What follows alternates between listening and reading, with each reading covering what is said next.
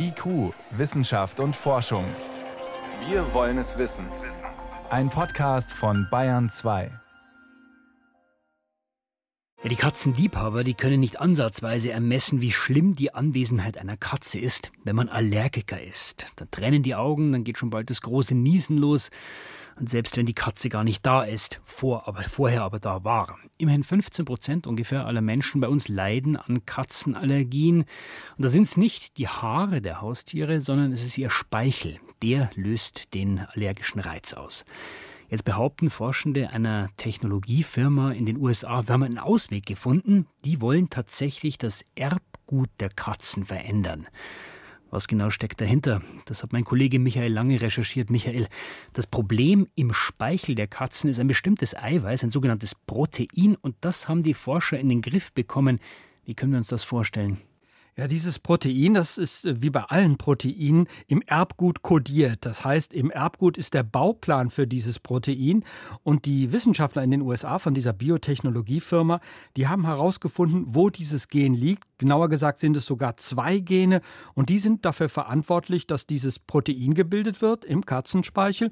Und damit sorgen diese beiden Gene auch dafür, ja, dass einige von uns, ich übrigens auch, allergisch auf Katzen reagieren. Und diese Details, die sind jetzt neu die sind jetzt neu, die sind jetzt bekannt und damit hat man gewissermaßen ein Ziel gefunden. Jetzt weiß man, wie man eine Genschere, das ist ja ein neues Werkzeug in der Gentechnologie, in der Biotechnologie seit einigen Jahren, und jetzt weiß man, wie man diese Genschere programmieren muss, um dieses Gen oder eines dieser beiden Gene auszuschalten. Das wird gewissermaßen zerschnitten. Man programmiert das Aussehen dieses Gens in die Genschere CRISPR-Cas hinein. Die kommt selbstständig an, zerschneidet das Gen und dann wird äh, das Protein, das ja für die Allergie sorgt, nicht mehr gebildet.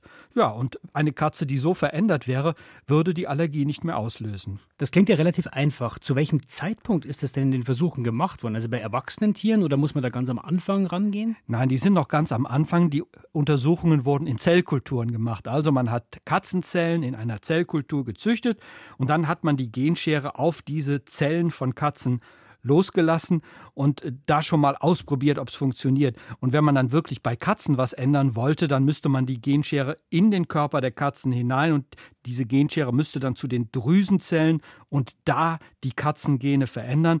Das wäre dann kein Keimbahneingriff, sondern das wäre ein Körperzelleneingriff und so etwas stellen sich die Forscher der Biotechnologiefirma vor. Keimbahneingriff heißt?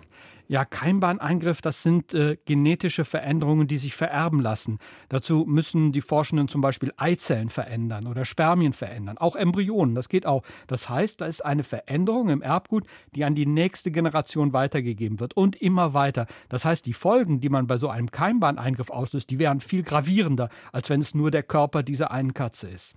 Eine andere Möglichkeit, die im Moment noch etwas einfacher erscheint, weil es die Techniken alle schon im Prinzip gibt, das ist, man nimmt einfach diese Zellen aus der Zellkultur, diese Zellen, die sich vermehren, die hat man ja schon und kann dann daraus eine ganze Katze klonen. Also erst Zellkultur, dann genetisch verändern, dass sie dieses Protein, dieses allergieauslösende Protein nicht produzieren und dann ein Klon. Also das ist im Prinzip möglich. Das sind ja schon sehr tiefe Eingriffe ins Leben. Trotzdem sagen die Forschenden, das schadet den Tieren nicht. Wie kommen Sie darauf? Ja, Sie gehen davon aus, will ich mal lieber sagen. Sie haben 60 verschiedene Hauskatzen genetisch untersucht. Da waren noch einige sehr exotische dabei und haben nach Unterschieden in diesen Genen gesucht, also in diesen, ich sag's mal, äh, allergieauslösenden Genen mhm. und haben gefunden, dass die sehr unterschiedlich sind. Daraus kann man schließen, dass das Gen nicht konserviert ist. Das heißt, dieses Gen ist einfach äh, von der Evolution als nicht so wichtig erachtet. Wenn es wichtig wäre, müsste es immer gleich aussehen. Denn dann würde eine kleine Änderung schon zu Schäden bei den Katzen führen. Aber wenn das Gen immer wieder unterschiedlich aussieht, dann deutet das darauf hin, dass es ein unwichtiges Gen ist. Aber da muss ich doch sagen, das ist für mich kein Beweis. Also es ist zwar ein Hinweis, dass das nicht so bedeutsam ist, dieses Gen. Aber eigentlich weiß man es erst ganz genau, wenn man es ausprobiert hat und sich diese Katzen genau angeschaut hat, die gut untersucht hat und vielleicht auch ein paar Jahre beobachtet. Dann weiß man, ob dieses Gen wirklich nichts Wesentliches an den Katzen verändert, außer dass sie eben nicht mehr allergieauslösend sind. Also jetzt haben wir diese ersten Versuche in Zellen im Labor, in der Petrischale. Hat es auch schon Versuche an Tieren gegeben, wirklich dieses Gen rauszuschneiden und wie sind die verlaufen? Nein, an Tieren hat es noch überhaupt keine Versuche gegeben. In der Zellkultur hat man so 55 Prozent Trefferquote erreicht. Das ist zwar okay, man, man sieht, es funktioniert, aber ist natürlich auch noch nicht 100 Prozent. Also wenn man da wirklich auf Eizellen oder auch äh, auf den Körper von Katzen mit losgehen will und da diese Methode ausprobieren will, also da ist sie noch nicht gut genug. Außerdem wird auch gar nichts über mögliche Fehlschnitte der Genschere berichtet. Die kommen aber immer wieder vor. Das wurde hier in diesen Versuchen gar nicht genau untersucht. Was heißt das jetzt, äh, Michael, für Katzenliebhaber, die keine Katze haben können, weil sie allergisch sind, aber gern eine wollen? Gibt es bald die Allergikerkatze? Ich glaube nicht. Also vorerst auf jeden Fall nicht. Das wird noch Jahre dauern, weil wir eben erst Versuche in der Zellkultur haben. Die lassen sich nicht so ruckzuck einfach so auf ganze Katzen übertragen. Und es ist auch eine recht aufwendige Technik. Man sieht es ein bisschen daran an den geklonten Katzen. Die gibt es ja schon seit über 20 Jahren. Und trotzdem kostet so eine geklonte Katze, also einfach eine genetische Kopie von einer Katze, die gelebt hat, kostet über 30.000 Euro. Und dann ist die Frage, ist es einem das wert oder schafft man sich nicht doch lieber einen Hund an, also wenn man Katzenallergiker ist? Außerdem klingt es auch so ein bisschen nach Gott spielen. Ja, ich habe hier eine Katze, die hat was, das gefällt mir nicht, das schneide ich mal raus aus dem Erbgut. Welche Einschränkungen gibt es denn, äh, wie diese Genschere bei Tieren eingesetzt werden darf? Oder kann da jeder machen, was er will? Also es gibt bei der Tierzüchtung ja nicht so viele Einschränkungen. Man muss ja sagen, Gott spielen wir im Grunde genommen schon, schon länger, seit wir Tiere schaffen, so wie wir sie brauchen. In der Nutztierhaltung, aber auch bei den Haustieren. Die haben wir uns so gemacht. Aber was die Genschere und die Gentechnik angeht, da drehen sich eigentlich alle ethischen Debatten immer um die Veränderung des Menschen.